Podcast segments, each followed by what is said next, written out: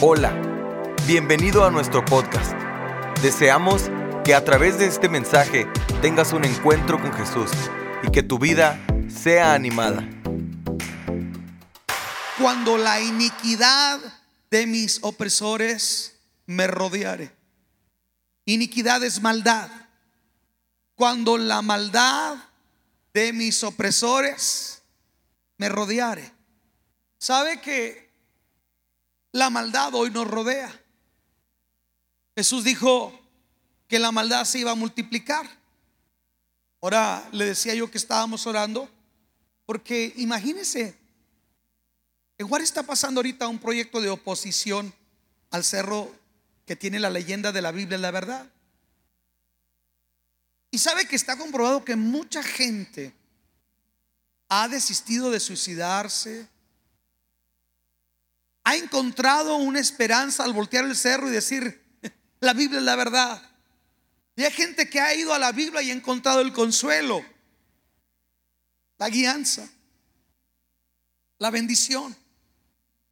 Pero al igual que en Estados Unidos alguien se opuso para sacar la Biblia de la escuela, para sacar la oración de la escuela. Y quieren sacar los diez mandamientos de las cortes y quieren quitar la frase que dice, In God we trust, en Dios confiamos de la moneda y quieren quitar la frase que dice en el, en el himno, en el juramento, una nación bajo Dios, a nation under God. Esto no es otra más que una evidencia que nos dice que el mal nos rodea. Y, y a veces ese mal oprime, ese mal afecta. Y el mal produce en nosotros dos cosas. Nos hace que nos consagremos a Dios o, nos hace que nos relajemos y nos dejemos llevar por lo malo. Jesús dijo, no te pido que los quites del mundo, sino que los guardes de qué? Del mal. Usted y yo tenemos que enfrentar el mal. Hay escenas que nos toca ver en la vida que no son agradables. Somos llamados a vivir en medio del mal y dice la Biblia que incluso nos puede llegar a rodear. El mal nos puede rodear, el pecado, la iniquidad, la inmoralidad. Y déjeme le digo, no es fácil. Dice la Biblia que Lot cuando vivía en Sodoma estaba abrumado, rodeado por tanta maldad. Había homosexualidad, había adulterio, se practicaba la bestialidad, la necrofilia, el sexo con los muertos, el incesto se practicaba, el engaño, la mentira. Y dice que, que Lot afligía su alma por la maldad que le rodeaba. Hay otra maldad que nos puede rodear, perdón, hay otras cosas que nos pueden rodear y es el temor. En el, en el, en el libro, segundo libro de Samuel, capítulo 22, versículo 5, segundo libro de Samuel 22, 5, dice, me rodearon ondas de muerte y torrentes de perversidad me atemorizaron. El justo a veces puede enfrentar que el temor nos rodea. ¿Cuántos han sentido temor? No más dos. ¿Sabe que el temor no estamos exentos de sentir temor? No es pecado sentir temor. Jesús mismo tenía temor a la cruz como hombre. Jesús mismo en su divinidad tenía temor porque se iba a cumplir la profecía que decía, el que no conoció pecado por nosotros se hizo pecado. Martín Lutero dice cuando escribía esa parte y la traducía al alemán, Dios abandonado por Dios. Jesús sintió temor, Moisés sintió temor, Isaías sintió temor. Toda persona que ha caminado con Dios ha enfrentado el temor. La pregunta es, ¿a qué le tenemos temor? ¿Es malo tener temor, pastor? No. Yo he sentido temor a muchas cosas. Es de humano sentir temor. Pero déjeme le digo una cosa, no estamos exentos de que el temor nos rodee, pero hay una promesa que dice que el amor echa fuera el temor. Levanta tus manos y di, el amor de Dios ha sido derramado sobre mi corazón. El amor de Dios echa fuera el temor. Si lo crees, dale un aplauso a Jesús. Yo encuentro también que nos puede rodear el peligro que nos acecha o un diagnóstico de muerte. Nos puede rodear el peligro o un diagnóstico de muerte. Yo le decía que eh, en unos días pasados que yo y mi esposa estuvimos con el doctor y me decía el doctor, la muerte, usted anda cargando la muerte, la muerte está sobre usted. Dice, no sea payaso, el diablo, el diablo lo está usando, Señor lo reprenda. Yo cargo la vida, yo tengo a Jesús. Pero créanlo, alguien nos puede dar noticias que nos pueden crear un panorama que nos crea ya no solamente temor, sino, sino que sentimos que la misma muerte nos está rodeando. Y en el libro de los Salmos, capítulo 18, versículo 5, vamos a usar la Biblia. En el libro de los Salmos capítulo 18, versículo 5, el salmista dijo, ligaduras del Seol me rodearon, me tendieron lazos de muerte. Yo no sé cuánto ustedes han sentido la muerte de cerca. ¿Cuántos han sentido eso? Cuando uno siente que se va a morir, algunos dicen que la vida te pasa rápidamente en segundos. Yo sé lo que es ser eso. Recuerdo dos o tres ocasiones cuando no conocí al Señor y que andaba de vago. Me corretearon a balazos. Y yo sentía que no corría, pero yo creo que hasta volaba. Y sucede algo muy raro. La vida le pasa así rápidamente rápidamente por su mente. Es una sensación muy extraña que la muerte le está rondando, le está rodeando, te está atrapando. Escucha. Y yo encuentro que la Biblia podría seguir citando muchos ejemplos negativos de cómo la palabra rodear se puede asociar a la muerte, al temor, a la perversidad, a la misma duda. Muchas cosas negativas nos pueden rodear.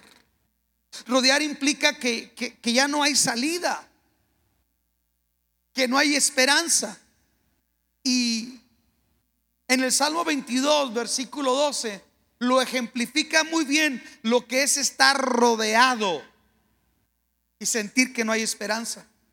Salmo 22, versículo 12 dice, me han rodeado muchos toros fuertes fuertes toros de Bazán me han cercado.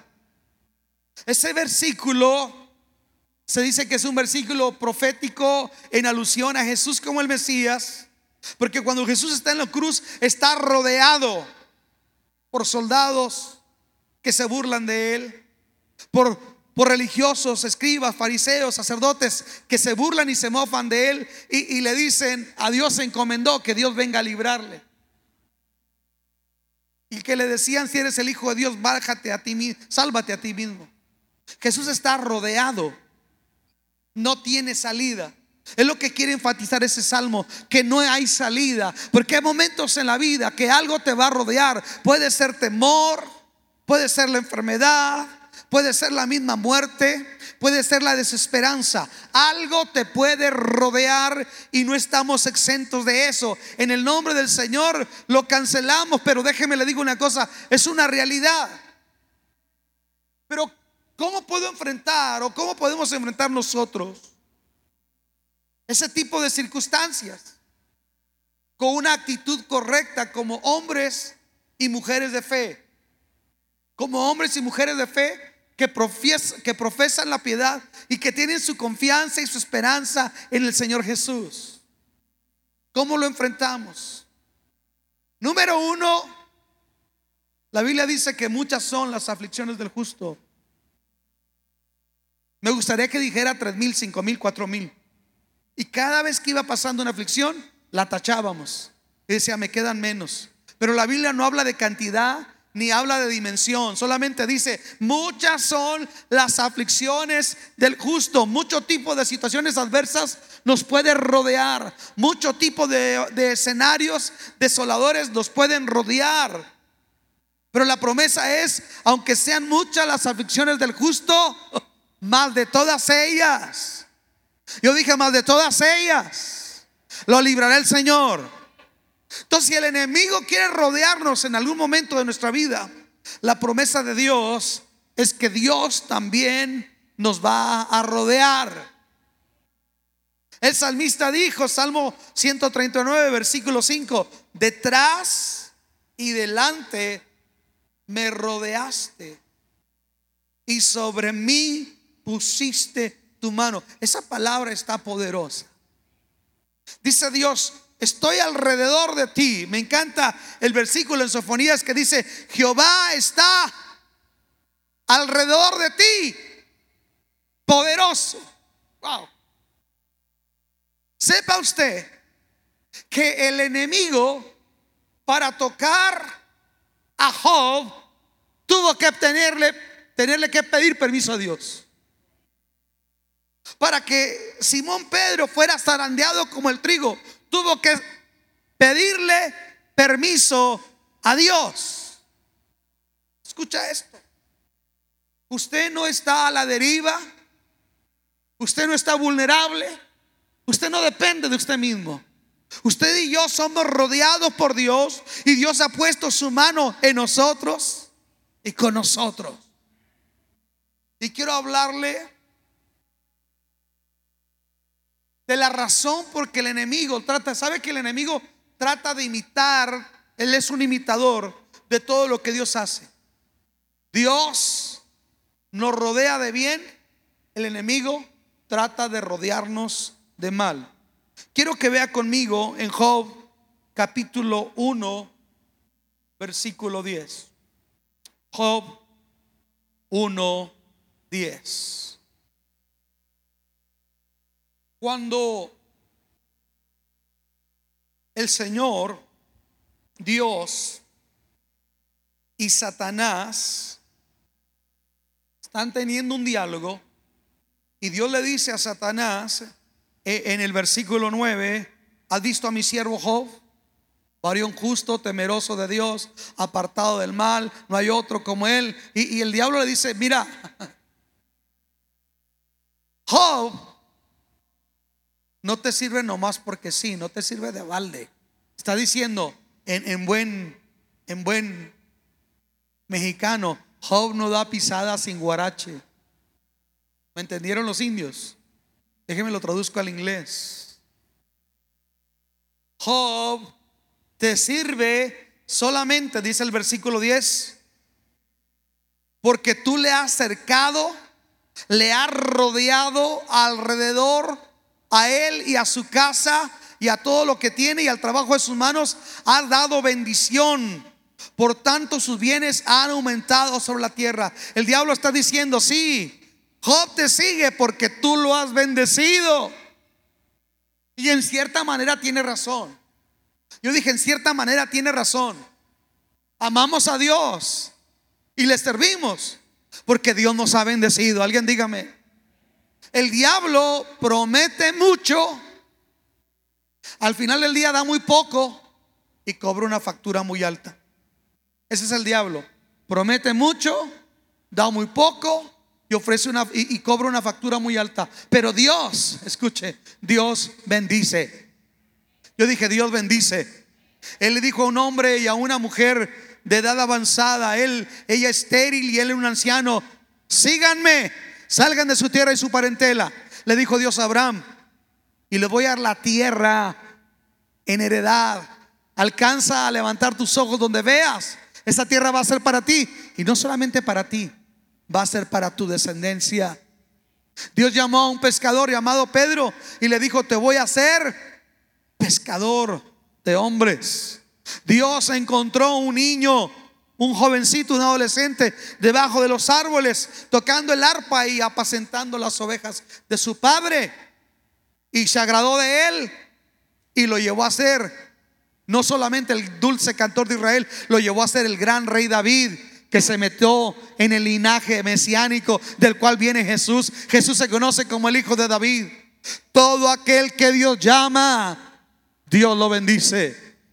Dije, todo aquel que Dios llama, Dios lo bendice. En cierta manera, Satanás no está diciendo mentiras. Sí, Job le sirve a Dios porque Dios lo ha bendecido. Ese no es el problema. El problema es que el diablo reconoce lo que Dios ha hecho. Dice, han aumentado sus bienes porque tú lo has rodeado, has cercado alrededor de él y de su familia con bendición. Has levantado un cerco y lo has rodeado de bendición. Y lo que Dios bendice, aumenta. Yo dije, lo que Dios bendice, aumenta. Alguien diga amén. Algunos estamos bastante bendecidos. Escuche, Dios lo protege.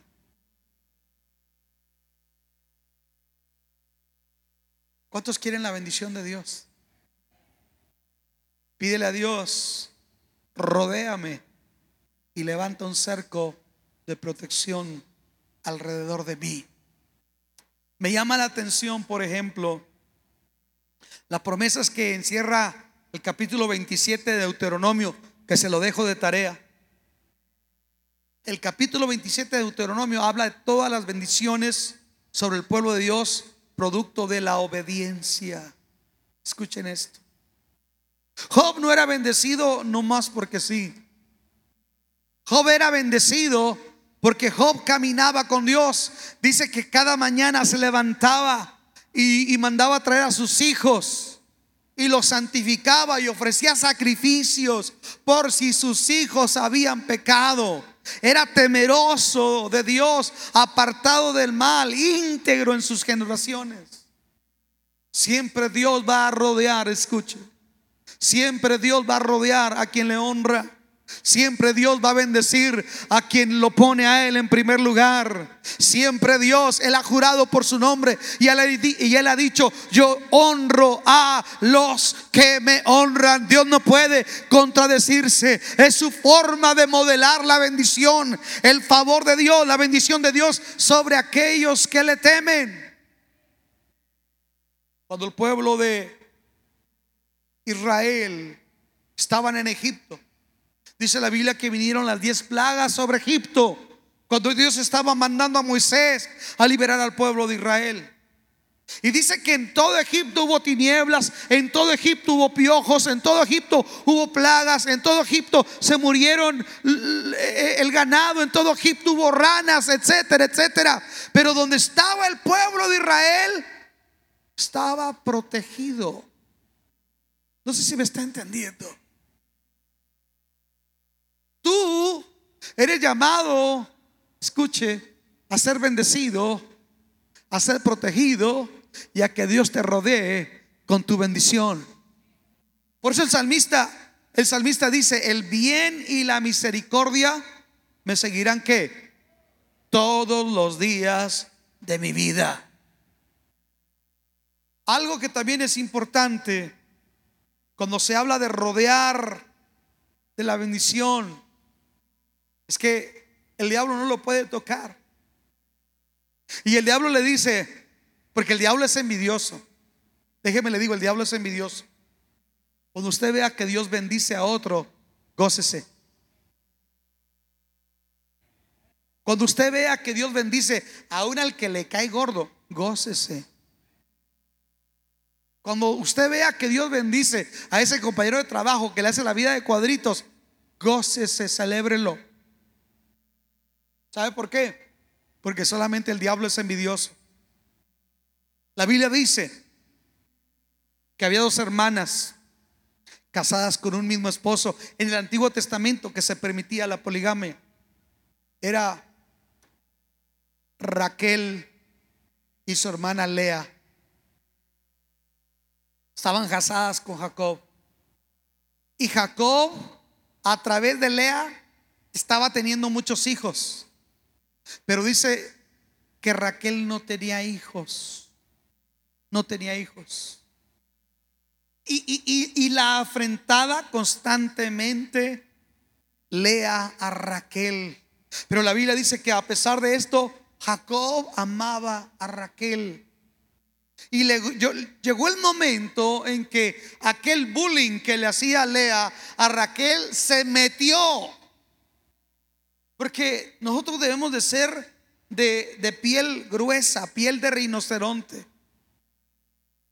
El otro día estábamos yo en una terapia y nos estaban dando masaje, porque necesito recibir masaje ahora, porque me pongo más tenso con esto.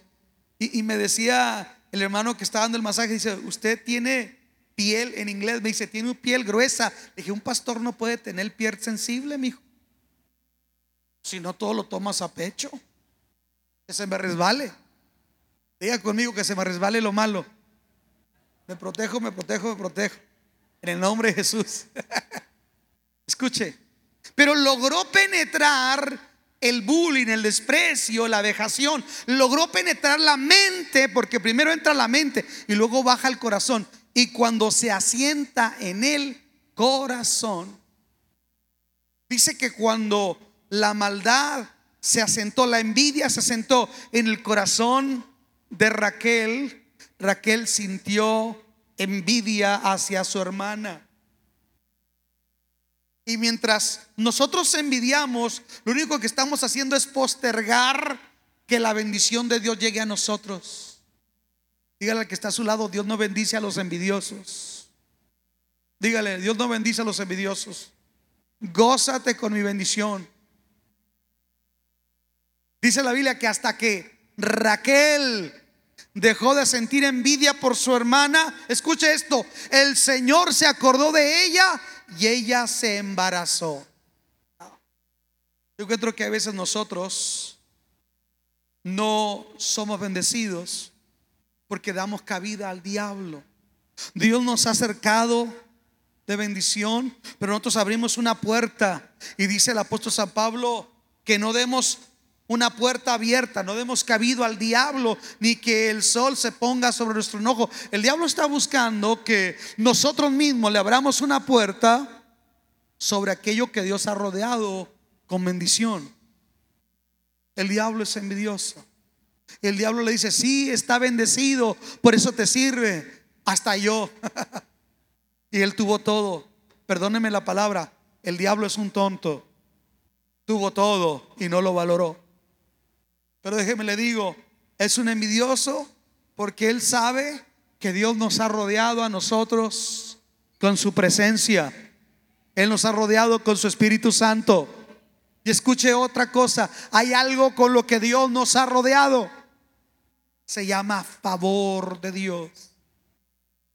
Salmo capítulo 5, versículo 12. Salmo 5, 12. Dice, porque tú, oh Jehová, bendecirás al justo. Y mire cómo lo dice. Como un escudo lo rodearás de tu favor. Wow.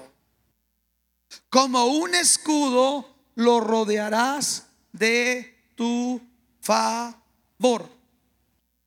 ¿Sabe qué quiere decir favor? Favor es privilegio, ayuda, puede ser arbitrariamente en términos humanos. Cuando un rey, alguien con poder e influencia, decide privilegiar a otro, eso se llama favor en términos humanos. Pero Dios no actúa arbitrariamente, alguien diga amén. El favor de Dios no es arbitrario, el favor de Dios no es elitista, porque Dios no hace excepción de personas, pero encuentro algo que Dios hace, el favor de Dios es benevolente. Y el favor de Dios está ahí para, para marcar un sello de bendición y hacer la diferencia en nuestra vida. Escuche esto. La Biblia me enseña que un día José el soñador estaba en la cárcel. Pero antes de llegar a la cárcel, su papá le regaló un traje de colores. Dicen algunos que Jacob hizo un error porque no debería tener preferencia. Y yo creo que está, estoy de acuerdo. Pero le regaló eso. Y aunque Jacob lo hizo como favoritismo, por encima de la, de la intención de Jacob había un favor de Dios sobre José. José fue un hijo que Jacob lo tuvo en su vejez. Y dice la Biblia que sus hermanos no lo querían, lo envidiaban, lo despreciaban, lo maltrataban. Dice que un día se quisieron deshacer de él y lo iban a matar, pero mejor decidieron meterlo en un pozo porque uno de sus hermanos intercedió, lo odiaban. Pero dice que aunque sus hermanos no lo querían, Jehová estaba con él. Sus hermanos querían destruirlo y no lo mataron, lo metieron en una cisterna. Y aunque era injusticia, Jehová estaba con él. Y luego lo sacaron de ahí y lo vendieron como esclavo y fue a parar a tierra de Egipto como un esclavo. Pero Jehová estaba con José. Escuche. Y luego estando José, lo compró un hombre llamado Potifar, lo llevó a su casa y encontró que lo que ponía a hacer a José prosperaba. José no entró como el dueño, el mayordomo de la casa, entró haciendo cosas. A lo mejor José entró como el jardinero. Pero las flores que cuidaba José florecían más bellas. A lo mejor después lo pusieron a, apacentar ganado. No sé. Y lo que José tocaba estaba bendecido, estaba cuidado, estaba favorecido. Estamos aquí. Escuche esto. Yo encuentro en la escritura que la Biblia dice que después el favor de José, lo que Dios bendice a José, hace que, que otros lo vean con unos ojos equivocados. Yo creo que la esposa de Potifar sabía que su esposo era rico porque era un funcionario del, del gobierno de Egipto, pero ella dijo, este hombre es diferente. José es como la gallina de los huevos de oro. Todo lo que hace es bendecido y prospera. Escuche esto. Todo lo que José tocaba. Pasa una situación, José va a parar a la cárcel.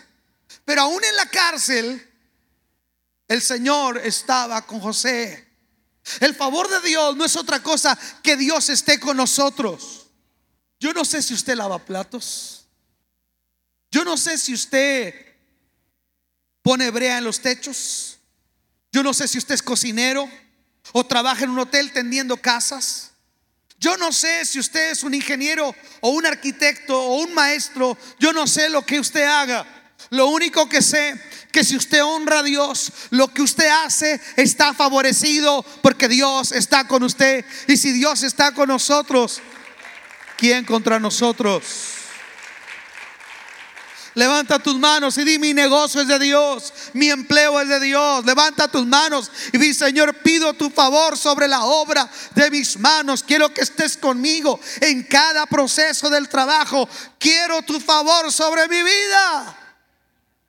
¿Cuántos quieren el favor de Dios?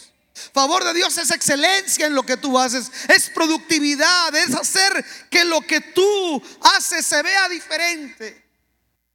Pero siempre el favor es como producto de algo. Dios no estaba con José porque traía esa linda bata de colores. No, Dios estaba con José porque José era íntegro con Dios.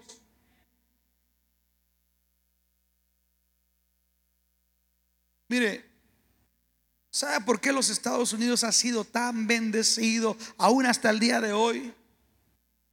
Es cierto, entró el aborto, los matrimonios del mismo sexo, legalización de las drogas, etcétera, etcétera, etcétera. Pero esta nación no siempre fue así. Cuando fue fundada esta nación, fue consagrada a Dios.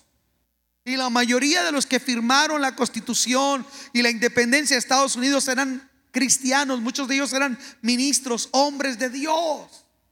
Estamos aquí. Ellos trazaron una constitución que es la base y fundamento de una nación piadosa. Y Thomas Jefferson dijo, el día que los americanos dejen de ser buenos, esta constitución no va a servir para ellos, porque esta constitución es para un pueblo que teme a Dios. Escuche. Pero ese temor de Dios produjo que Dios bendijese esta nación y la hiciese una potencia económica, militar, política, a pesar de lo malo. Pero sabe también hay una cosa, porque esta nación honraba a Dios. Antes JC Penny no abría el domingo. Muchos negocios no abrían el domingo. El domingo era para el Señor. Esto era la cultura americana. Escuche. Me encanta cuando paso el domingo que vengo a la iglesia. Paso está McDonald's y más atrásito está Chick-fil-A. McDonald's está cerrado. Perdón, Chick-fil-A está cerrado. McDonald's está abierto. Y sin embargo, Chick-fil-A tiene unas unas ventas asombrosas al año. Son cristianos, honran a Dios. Los dueños de Hobby Lobby. Ahora que andaba en Perú con la gente que traduce la Biblia de Wycliffe, venía una donante y me dijeron, era una americana, andaba como cualquiera de los demás. Dijeron, ¿sabe cuánto dona esa señora al año a Wycliffe? Le dora 20 millones de dólares al año. Es riquísima. Y la trajeron para que ella vea lo que se hace en el proyecto misionero de la traducción de la Biblia. Escuche, quiero que vea algo que la Biblia nos habla acerca de cómo el favor de Dios ocurre en nosotros cuando nosotros honramos a Dios. Vaya al libro que más gordo le cae, Malakai, Malaquías. Rápido del versículo 8 en adelante y me voy a concentrar en el 12 para que no sufran mucho algunos. Malaquías 3:8. Hay una pregunta, dice, ¿robará el hombre a Dios? Pues vosotros me habéis robado. Y dijiste, ¿en qué te hemos robado? Y contesta Dios, en vuestros diezmos y en vuestras ofrendas. Malditos sois con maldición, porque vosotros la nación toda me habéis robado. Trae todos los diezmos al alfolí y hay alimento en mi casa. Y probadme ahora en esto, dice Jehová de los ejércitos, si no os abriré las ventanas de los cielos y derramaré sobre vosotros bendición hasta que sobreabunde. ¿Qué hará Dios? Abrirá las ventanas de los cielos y derramará bendición hasta que sobreabunde. Y luego dice, reprenderé. Ahí está la protección de Dios. Reprenderé también por vosotros al devorador. El devorador se refiere a las plagas que tocaban los cultivos. Dice, y no destruirá el fruto de la tierra, ni vuestra vida en el campo será estéril, dice Jehová de los ejércitos. Y mire esto, el favor de Dios. Y todas las naciones os dirán, bienaventurados, porque seréis tierra miserable porque seréis tierra de hambre, no, porque seréis tierra deseable, dice Jehová de los ejércitos. El favor de Dios es provocado por una actitud de corazones que aman a Dios por encima de todas las cosas y están dispuestos a honrarlos. Hay veces queremos la protección, Queremos la bendición de Dios, pero no estamos dispuestos a amarlo más allá ni a honrarlo. Estamos aquí, hermanos. ¿Quiere ser tierra deseable? Honre a Dios, aún con sus bienes. Paso al siguiente punto porque siento que hay un sufrimiento aquí. Algo que me encanta de Dios, me fascina, es una manera de ministrarnos el Espíritu Santo.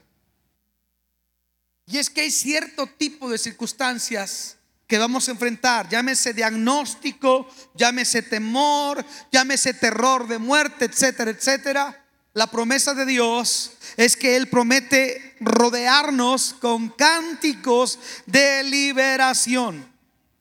Salmo 32, 7, si es tan amable.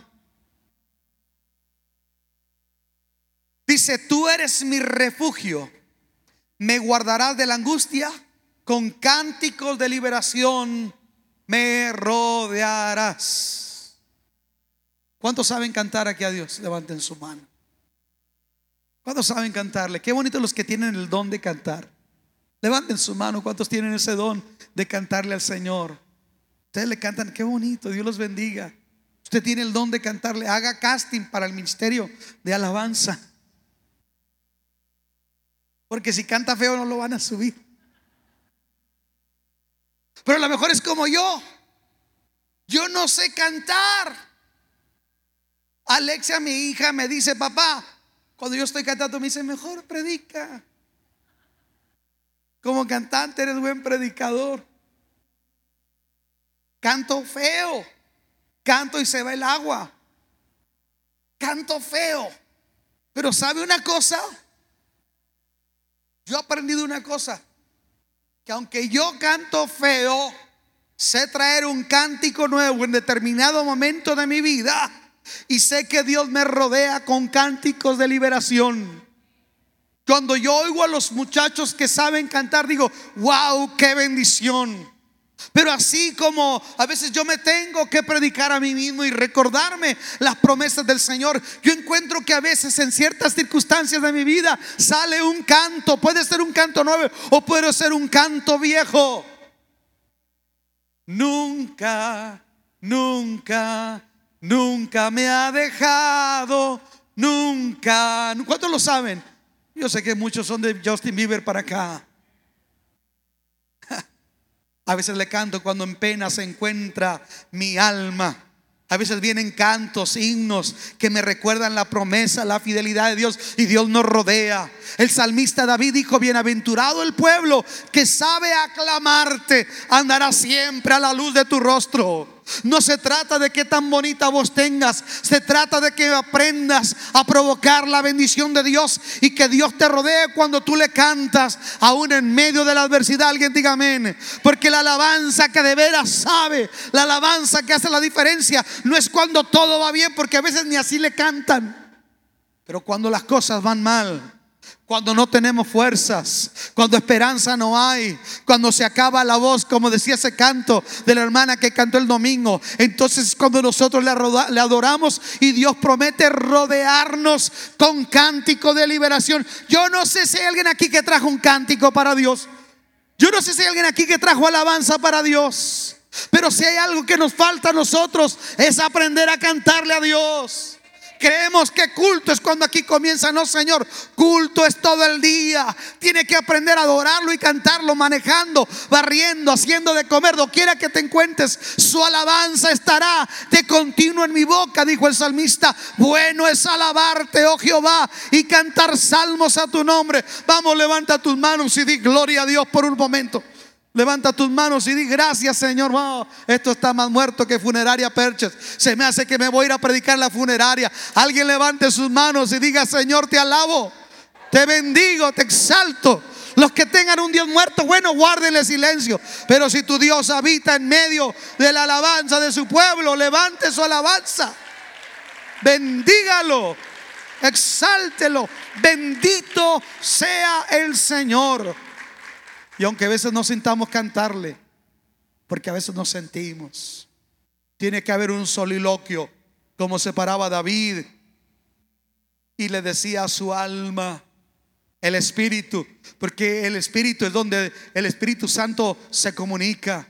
Y en el alma están las emociones. Y el alma es la que dice, ay, estoy cansada, no voy al culto. Y el alma es la que dice, estoy triste, por eso no voy a la iglesia. Y el alma la que dice, estoy enojado, no voy, no quiero toparme con aquel o con aquella. Ese es el alma.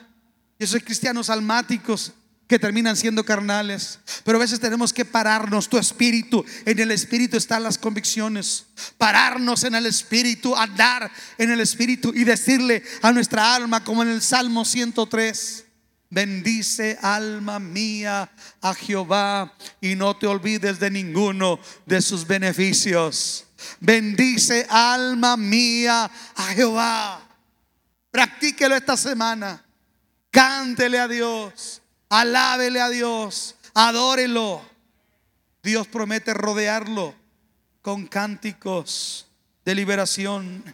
Ese canto no es que yo le voy a hablar a alguien para que me cante, no, ese canto lo tenemos que cantar nosotros. Por último, hay algo que Dios quiere hacer en nosotros. que es sumamente importante es rodearnos con hambre de Dios. Rodearnos con hambre del Señor. Quiero que vea por favor en Cantares capítulo 3, versículo 2, Cantares 3.2. Me encanta cómo, cómo aparece esa, esa palabra. Porque dice, vamos a leerlo desde el 1. Dice, por las noches busqué en mi lecho al que ama mi alma. Lo busqué y no lo hallé. Y dije, me levantaré ahora y rodearé por la ciudad. Cantares 3. Y rodearé por la ciudad, por las calles y por las plazas. Buscaré al que ama mi alma. Lo busqué y no lo hallé. Versículo 3. Me hallaron los guardias que rondan la ciudad y les dije, ¿habéis visto al que ama mi alma? Apenas hubo, hube pasado de ellos un poco. Hallé luego al que ama mi alma. Lo así y no lo dejé hasta que lo metí en la casa de mi madre y en la cámara de la que me dio a luz. Escucha. Aquí yo veo rodear, pero al inverso. No veo ya a Dios rodeándonos, sino que ahora Él esperando que nosotros tomemos la actitud de iniciativa por Él. Ya no solamente quiero su sanidad. ¿Sabe? Con el tiempo, usted va aprendiendo a amar la esencia de Dios.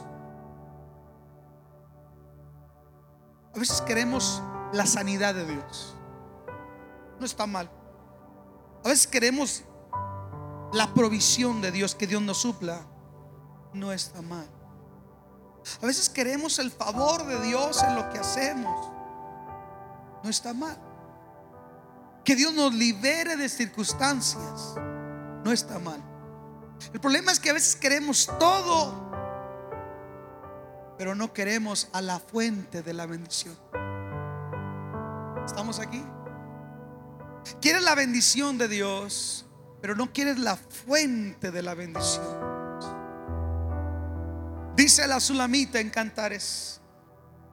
En mi cama buscaba al que amaba mi alma. Escuche, al que ama mi alma. Esto es algo de esencia. Dios. Escuche. He aprendido que tengo que amarlo y tengo que buscarlo. No por lo que Él me pueda dar. No por lo que el beneficio que yo pueda recibir. Encuentro que a veces tenemos que traer una teología muy motivacional. Así como esos que dicen a las primeras 100 personas que llamen le vamos a dar esto y esto y esto y esto. A veces para, por ejemplo, para ofrendar, tenemos que decirle, si usted da, Dios le va a dar. Y se cantaba la ofrenda, la ofrenda, la ofrenda del Señor. Si tú das un miserable centavo, el Señor te va a dar dos. Está mal. A Dios no tengo que darle porque Él me dé. A Dios tengo que darle porque Él es el dueño de todo. Y yo quiero honrarlo. Estamos aquí. Pero tenemos que traer así, o sea, un trueque. Mira, ven y haz esto. Y Dios te da al otro. No, Dios no es Dios de trueque. Eso no es adorarlo en espíritu y en verdad. Adorarlo en espíritu y en verdad es tener hambre, pero de Él. Hambre y sed de Él. El salmista dijo, fueron mis lágrimas mi pan de día y de noche, mientras me dicen todos los días, ¿dónde está tu Dios? Mi alma tiene sed, sed de Dios. Yo no tengo hambre de la reunión. Yo tengo que tener hambre de Dios. Ella dice, salí, lo busqué y rodeé la ciudad. Anduve buscándolo. Habla de alguien que anda, escuche, desesperada por encontrar esa persona que ama. Yo le hago una pregunta. ¿Actuamos desesperadamente por Dios? ¿Sabe cuándo andamos desesperadamente? Cuando se nos queda el celular. ¿Dónde habré dejado mi celular? Actuamos desesperadamente por muchas cosas. Hay un pasaje donde Dios dice, parece que es en Proverbios, que dice, si como a la plata me buscares, si tuviéramos el mismo afán para las cosas materiales que tenemos para Dios, veríamos otro resultado en nuestra vida. Hermano, Dios quiere rodearnos el día de hoy para que llegue el momento en que tú anheles a Él por lo que Él es. ¿Reciben esta palabra? Póngase de pie, dale un aplauso a Jesús. Deseamos que Dios haya hablado a tu vida de una forma especial. Si deseas saber más sobre este ministerio, visita nuestra página www.canticonuevo.tv y nuestras redes sociales Cántico Nuevo EP. Y recuerda, tus mejores días están por venir.